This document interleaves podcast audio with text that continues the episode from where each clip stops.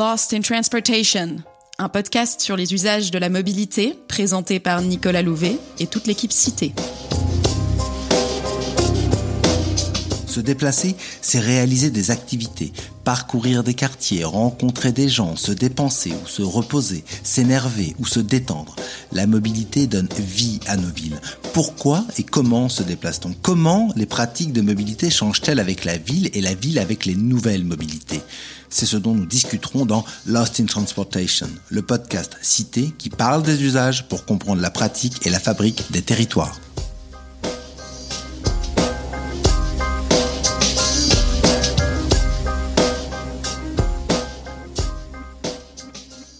Nous abordons aujourd'hui le troisième épisode de notre série consacrée au transport en commun.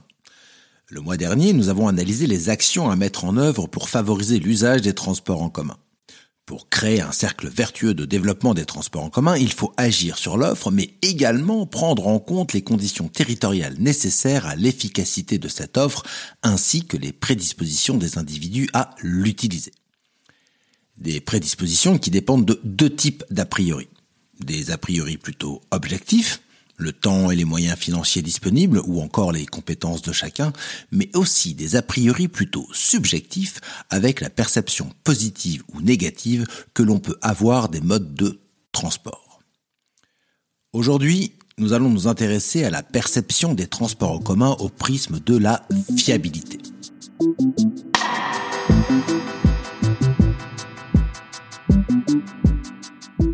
Transport en commun, épisode 3. Rien ne sert de conduire, il faut partir à point. La fiabilité d'un service se définit comme sa capacité à remplir sa mission pendant une période donnée. En ingénierie, on questionne la fiabilité des éléments d'une chaîne de production industrielle, par exemple. Au-delà de la dimension technique de la fiabilité, liée à la performance d'un équipement dans le temps, la fiabilité est un concept utilisé en sociologie des organisations. C'est-à-dire qu'on peut poser la question de la fiabilité des organisations sociales que sont les entreprises, les associations ou tout autre groupe humain, notamment en ce qui concerne les processus d'action collective ou de décision. Dans ce contexte, la fiabilité a un sens très large qui regroupe plusieurs aspects. Quelle est la qualité du service? Les utilisateurs se sentent-ils en sécurité? Le service est-il performant? Est-ce qu'il remplit tous ses objectifs? Finalement, une organisation fiable est une organisation qui accomplit ses missions de manière efficace, sécurisée et qualitative. C'est donc une organisation à laquelle on peut faire confiance. Dans le cas des transports en commun, qu'est-ce que la fiabilité Et dans quelle mesure influence-t-elle leur utilisation? Pour en parler avec moi, Léa Vester, chef de projet chez Cité. Un transport en commun fiable est un transport en commun qui remplit correctement sa mission dans toutes ses dimensions. La mission première du transport en commun est de nous emmener d'un point A à un point B. En raison de sa place dans l'organisation du quotidien et des emplois du temps, le déplacement doit être prévisible pour s'intégrer dans les programmes d'activité des individus sans les perturber. Le ressenti de la fiabilité des transports en commun repose donc en grande partie sur la ponctualité.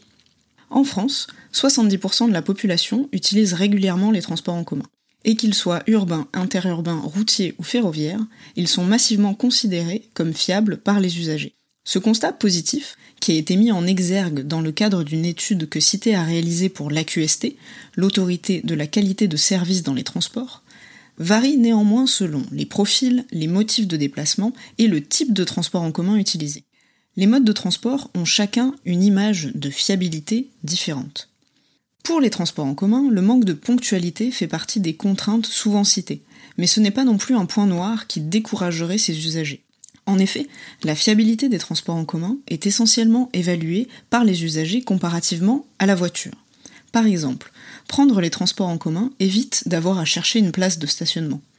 Les modes en site propre, comme le métro, sont aussi moins soumis aux aléas du trafic. En ce sens, la voiture présente des inconvénients qui peuvent jouer sur la ponctualité.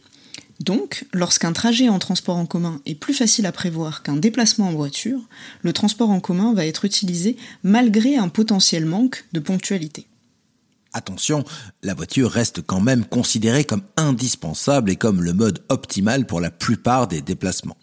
Elle est associée à l'idée d'autonomie et de liberté. Comme le disait déjà en 1970 le philosophe Henri Lefebvre, dans la voiture, tout est rêve et symbolique, de confort, de puissance, de prestige, de vitesse. Notre dépendance automobile n'est pas encore guérie malgré le bruit, la pollution atmosphérique et les difficultés croissantes de partage de l'espace public. Pour l'instant, perdre du temps dans les embouteillages ou à chercher une place de parking n'a donc pas complètement terni l'image générale de la voiture. Cette image joue d'ailleurs un rôle fondamental dans le choix du mode de transport. Rappelons-le, les déplacements en transport en commun sont très souvent évalués comparativement à l'automobile. Mais cet aspect subjectif relève d'une dimension secondaire qui passe après les aspects plus objectifs de coût et de durée des trajets.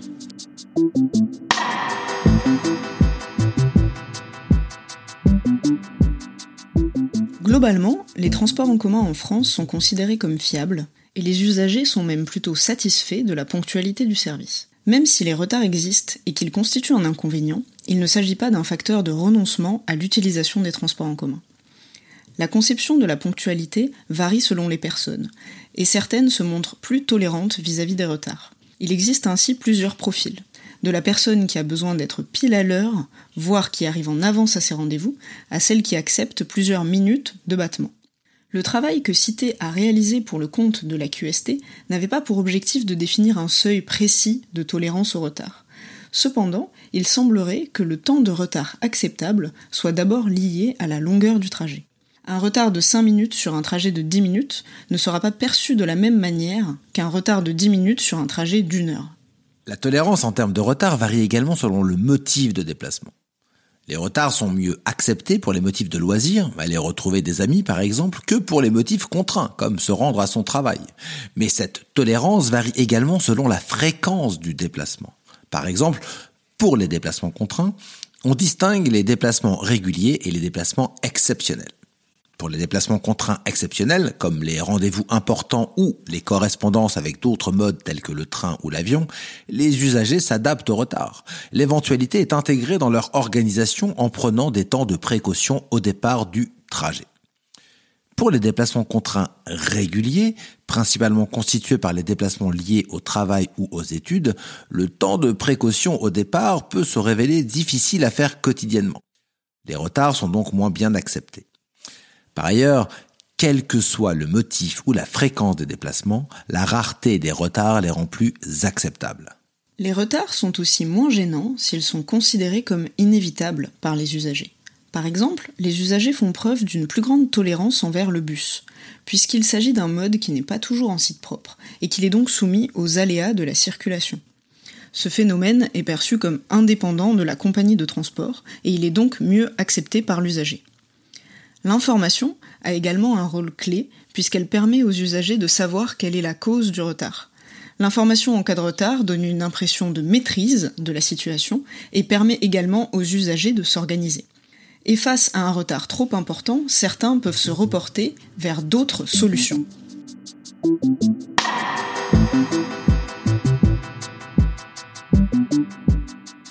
L'exemple de la grève des transports en commun est révélateur de ces stratégies d'adaptation au retard et des représentations de la fiabilité des modes de transport. Avec la grève de décembre 2019, Paris s'est transformé en laboratoire de la mobilité quotidienne. Finalement, la question que se passerait-il si on enlevait les transports en commun d'une grande ville? a été expérimentée grandeur nature pendant plus d'un mois les franciliennes et les franciliens, massivement habitués à se déplacer en transport en commun pour aller au travail, ont dû s'adapter aux très fortes perturbations des transports en commun. Pour appréhender cette adaptation, Cité a mené une enquête auprès d'un échantillon représentatif de la population francilienne active, afin d'identifier les solutions de déplacement choisies quand les transports en commun sont fortement perturbés. Notre questionnaire a porté sur l'organisation de la journée du 9 décembre, soit non pas le premier jour de la grève pour lequel les usagers étaient nombreux à s'être organisés pour ne pas travailler, mais le cinquième jour, pour justement interroger massivement le quotidien de ceux qui ne pouvaient plus reporter l'obligation de travailler. Ils n'ont été que 16% à ne pas travailler ce jour-là, et 72% des franciliens actifs se sont déplacés sur leur lieu de travail. Malgré la situation, 58% des usagers habituels des transports en commun ont quand même utilisé ce mode pendant la grève. Cela s'est traduit par une explosion des temps de trajet pour ces usagers. 38% ont vu leur temps de trajet multiplié par deux. En réalité, ce jour-là, les temps de trajet ont augmenté pour tout le monde, avec en moyenne 22 minutes de plus par trajet, ce qui donne 44 minutes de plus sur la journée. Cet effet n'est évidemment pas le même selon les lieux d'habitation et de travail des individus. Ceux qui travaillent ou vivent en première couronne ont vu leur temps de trajet augmenter plus que ceux qui fréquentent Paris ou la grande couronne. Cela s'explique par la forte dépendance de la petite couronne au transport en commun, là où les Parisiens se rabattent vers la marche et où les habitants de grande couronne utilisent leur voiture. Ceux qui fréquentent la première couronne sont plus nombreux à ne pas avoir de véhicule personnel et à avoir des distances longues à parcourir à pied. Donc, pour eux, les transports en commun sont encore plus indispensables. Notre étude pour l'AQST a également montré que certains usagers sont captifs des transports en commun. Ils n'ont pas la possibilité d'utiliser une voiture, n'ont pas de bicyclette ou ne sont pas à l'aise avec la pratique du vélo en ville, ou bien encore ils ont des distances trop grandes à parcourir pour pouvoir se déplacer à pied.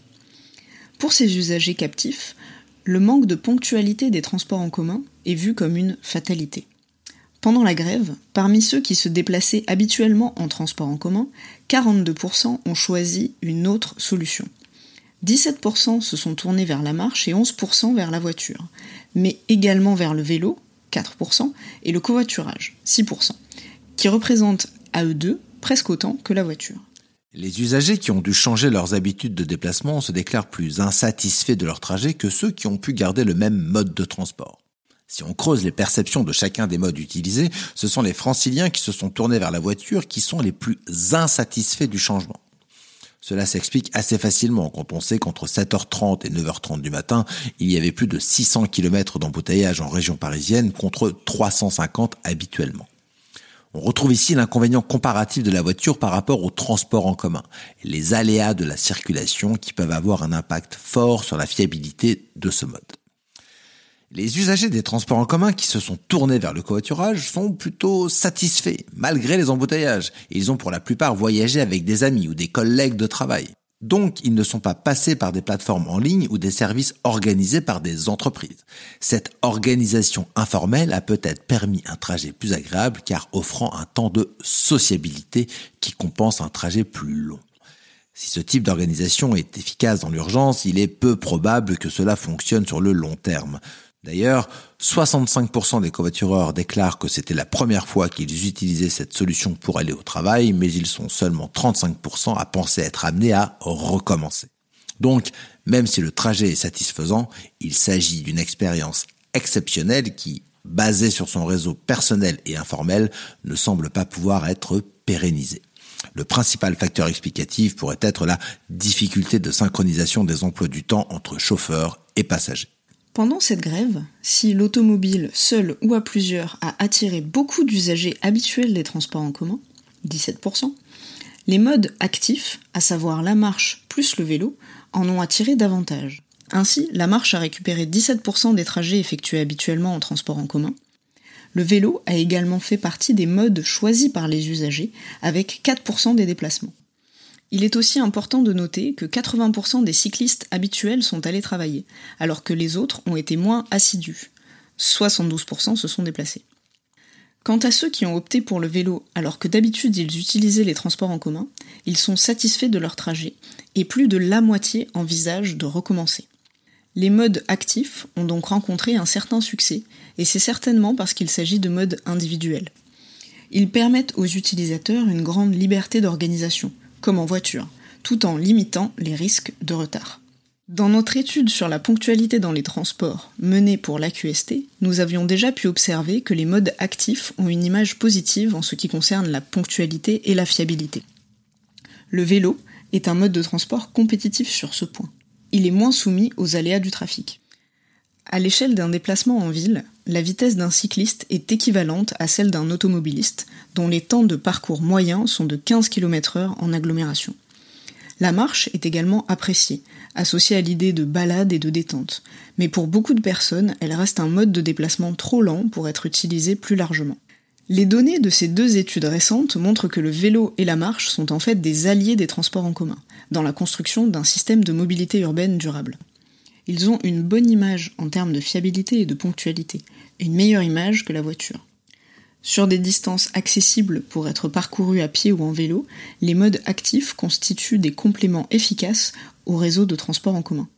En termes de ponctualité, les transports en commun sont donc considérés en France comme plutôt fiables.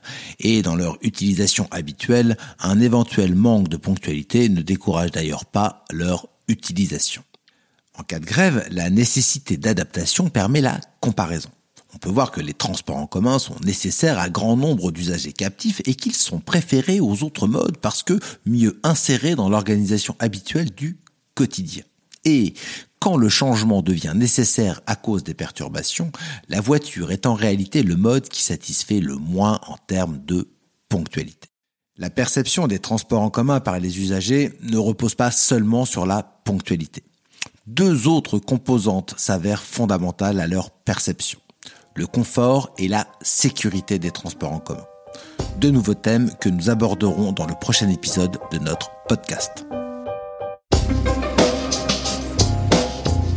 Retrouvez dans la description de ce podcast le lien vers notre étude pour l'AQST sur la ponctualité dans les transports en commun et vers notre enquête inédite sur la mobilité des actifs franciliens pendant la grève des transports en commun. On se retrouve dans un mois pour un nouvel épisode de Lost in Transportation. D'ici là, n'hésitez pas à nous rendre visite sur notre blog. À bientôt!